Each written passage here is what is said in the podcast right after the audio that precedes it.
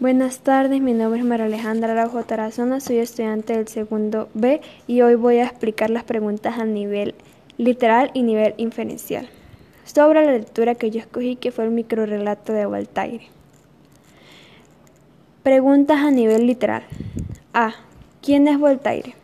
Él en su relato es el personaje el mago, quien a través del gran enigma expresa la importancia del tiempo. B. ¿Para qué quieren resolver el enigma? Para descubrir que el tiempo es la, es la, respuesta que se adapta mejor a todas las incógnitas del enigma descrito por Voltaire en su texto. Preguntas a nivel inferencial. A. ¿Cuál es el tema de la lectura? Esta se trata del enigma que planteó el mago. Para, en este caso, el escritor Voltaire, por medio de dicho personaje, hacer las preguntas referentes al enigma.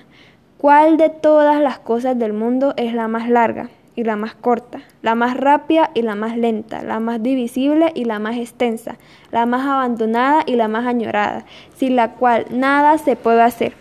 Devora todo lo que es pequeño y vivifica todo lo que es grande. B. ¿Qué se puede deducir de la lectura?